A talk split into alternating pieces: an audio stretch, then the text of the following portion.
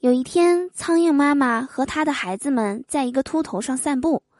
过了一会儿，苍蝇妈妈若有所思的说道：“孩子们呐，这时间过得可真快呀！我像你们这么大的时候，这里还只是一条小路呢。”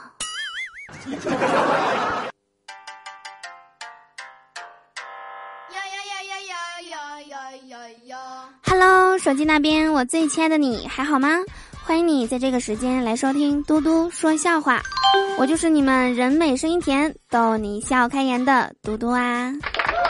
喜欢我的话，别忘了在收听节目的同时啊，点击节目下方的订阅按钮，就可以在我更新的时候第一时间收听到节目啦。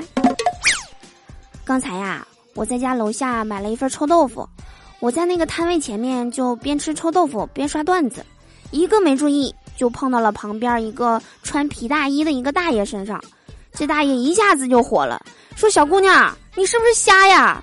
我这衣服新买的，我明天还要参加我儿子的婚礼的，你这要是耽误我正事儿，我指定跟你俩没完。”我这一听，这是要讹我呀？我说：“大爷，你先消消气，真要是因为这件衣服，你儿子明天结不了婚的话，你就把你儿子介绍给我。”这大爷白了我一眼，说：“小姑娘。”你是不是知道我儿子要结婚，所以故意在这碰瓷儿的呀？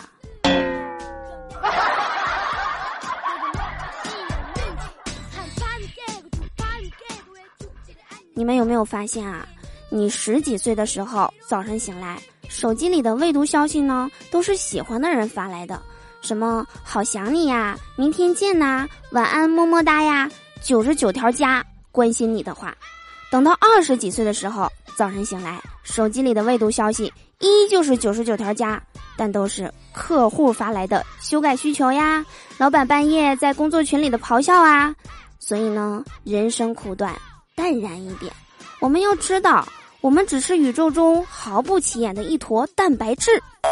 当然，有些人是脂肪。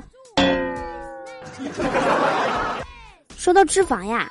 其实我一直都没觉得自己很胖，直到今天，我在网上看中了一条裙子，我就把身高啊、体重啊报给了客服，然后我就问他建议我穿什么码的，那客服说：“亲，我们这边建议您不买。”我的天呐！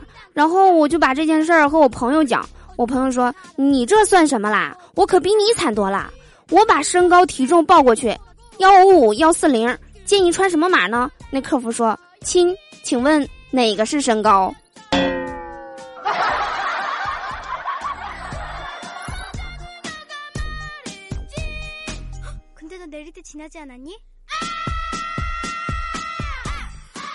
节目的最后啊，给大家留一道困扰了我一天的这道题：说有人啊拿了一个再来一瓶的盖子，换了一瓶饮料。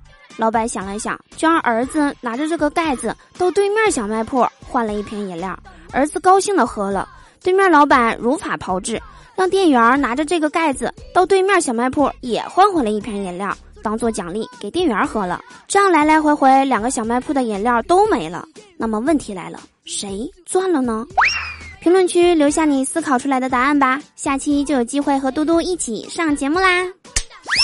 我是嘟嘟，祝大家每天开心，事事顺心。可乐记得加冰，听我记得走心哦。我们下期节目再见啦！